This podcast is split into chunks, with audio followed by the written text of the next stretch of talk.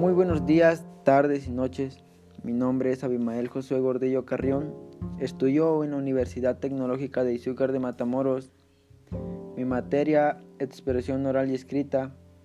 Y bueno, hoy jueves 24 de septiembre, siendo las 8.04 de la noche, doy inicio a mi actividad. Verbos reflexivos. Un verbo reflexivo es aquel que indica que el resultado de la acción realizada por el sujeto de la oración recae en su propio sujeto. Dicho de otra manera, el sujeto y el objeto directo de la oración tienen el mismo referente real. Este tipo de verbos son comunes en las lenguas romances y en otras familias, como las lenguas germánicas. Ejemplo en español, ella se lava, él se viste. En español los verbos reflexivos se conjugan en todas sus formas con un pronombre personal que concuerda el género masculino o femenino. Número singular plural. Primera, segunda o tercera persona con el sujeto tal como pasa con otros verbos pronominales. Cuando el verbo es reflexivo, el pronombre reflexivo puede ser analizado sintácticamente con el objetivo directo de la oración. Los verbos recíprocos tienen la misma forma que los reflexivos y usan los mismos pronombres. La diferencia está en el significado y a veces es posible distinguirlos salvo por el contexto pragmático.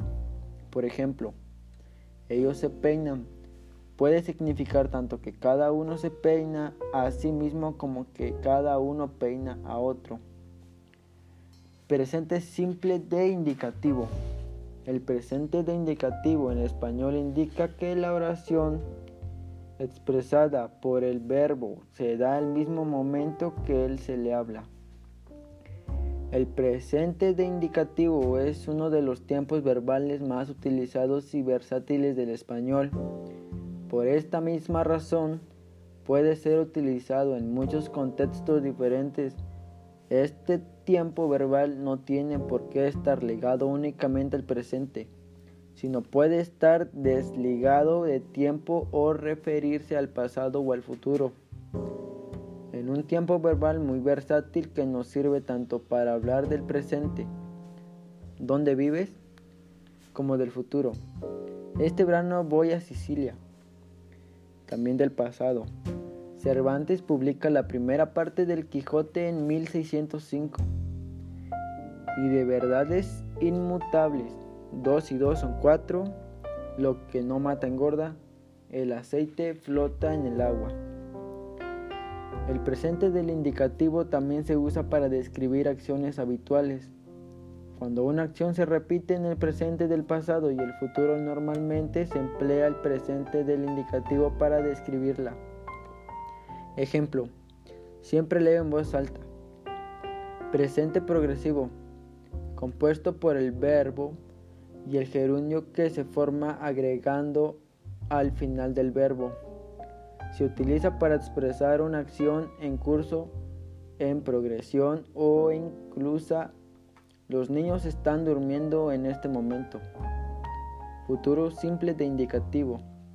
El futuro simple de indicativo se utiliza en español para expresar una oración venidera, una intención o una probabilidad, o también para expresar una intención de hacer algo en un futuro. Por ejemplo, después del cine iremos a un restaurante. Futuro perifrástico. En español existe una forma de futuro que semejantemente suele designar un futuro inmediato a un futuro cercano no especificado, construido con perífrasis verbal o del verbo ir y la preposición a. Pronto voy a irme de aquí. Iba a irme, pero he decidido quedarme. Cuando vaya a irme te avisaré. Y bueno, les agradezco. Soy Abimael Josué. Espero esto sea de gran ayuda. Me despido. Pásenla muy bien.